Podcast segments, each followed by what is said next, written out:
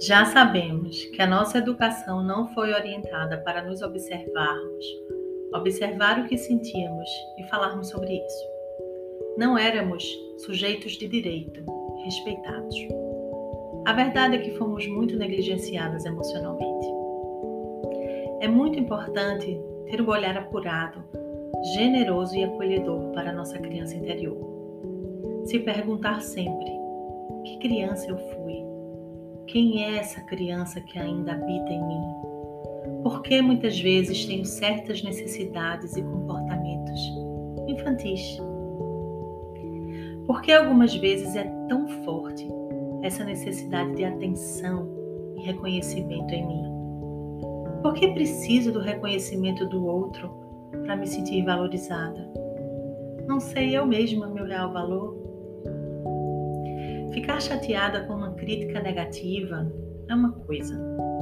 Se deixar destruir, questionar todas as suas capacidades e talentos por causa de uma crítica negativa é outra. E por que, ao mesmo tempo que não consigo dizer não a certas situações e pessoas, tenho também esse impulso em determinados relacionamentos de não aceitar que as coisas sejam diferentes do que eu quero, sem ao menos acomodar a opinião do outro e tentar entender. Muitas dessas vezes é a nossa criança que reluta, que não consegue, porque é criança, manter uma postura madura diante dos acontecimentos que nos incomodam ou nos amedrontam terrivelmente. É a nossa criança cheia de birra e de marra, querendo ir ponto. É a nossa criança cheia de birra e marra, tentando se defender a todo custo e ponto, ou se vitimizando para tentar convencer o outro e ponto. A vitimização é também uma birra poderosa. Na adulta que se ofende quando alguém não a escuta, em vez de se fazer escutar, pode ter uma criança cujos sentimentos e opiniões não foram valorizados como deveriam, foram validados como deveriam ter sido na adulta que sempre acha que alguém teve a intenção clara de lhe ridicularizar, de lhe diminuir, de lhe menosprezar, pode ter uma criança que pode ter sofrido punições, sejam elas emocionais ou físicas. Na adulta que não se sente respeitada ou que se sente subestimada frequentemente, pode ter uma criança que não teve seus limites pessoais respeitados na adulta que se sujeita e se submete ao outro para se sentir amada, pode ter uma criança que só se sentia amada quando correspondia às expectativas. É possível que você esteja projetando nas suas relações o que vivenciou na infância? Pensa bem. Também já falamos disso por aqui, não foi? É a combinação explosiva entre a baixa autoestima e o gatilho certo. E para ajustar isso, não tem outra forma a não ser acolher o desconforto para acomodar as situações, compreender seus sentimentos e separar o que é seu de hoje, o que é da sua infância e o que de fato vem do outro.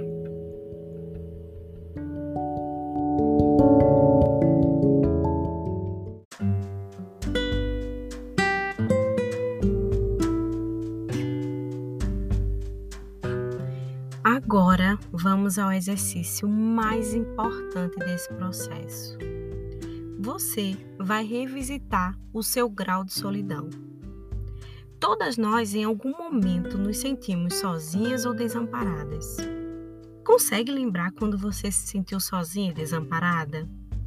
A pior sensação que a nossa criança enfrentou foi a sensação de não ter com quem contar. A pior vivência da infância não é o tapa, o castigo, é a solidão de não ter com quem contar.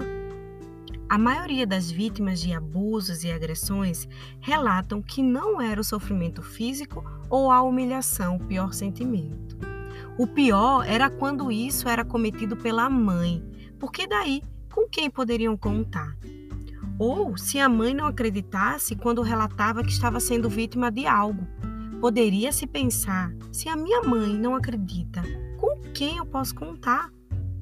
É por isso que essa solidão é o pior sofrimento. Mesmo que você não tenha sido vítima de abuso ou maus tratos, quero que reflita. Em algum momento se sentiu sozinha? Gostaria de ter sido apoiada, vista e mesmo assim não foi?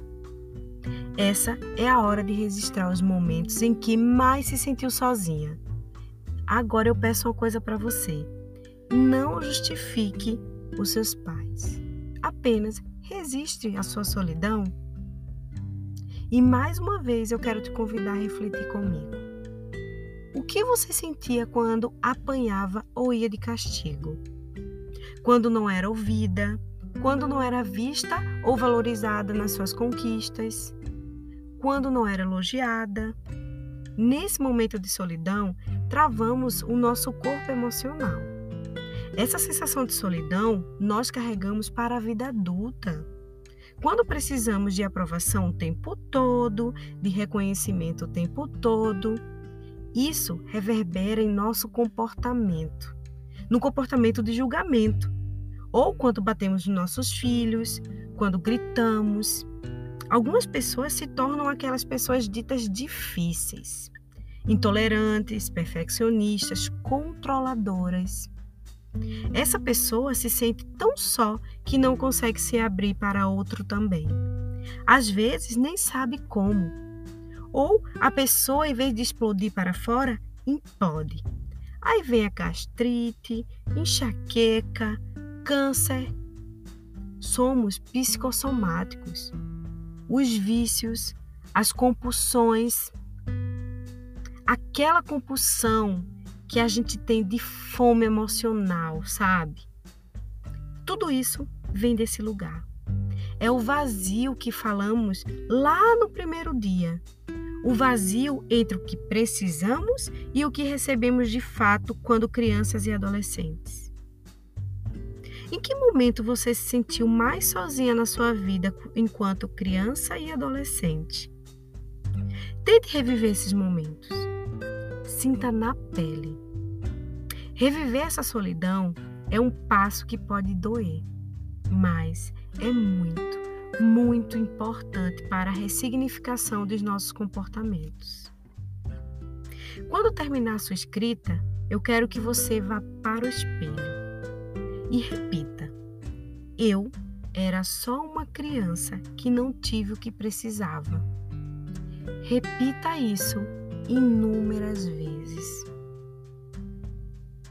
A partir de agora, o grupo está aberto para dúvidas e partilhas. Se quiser, conta pra gente como foi para você.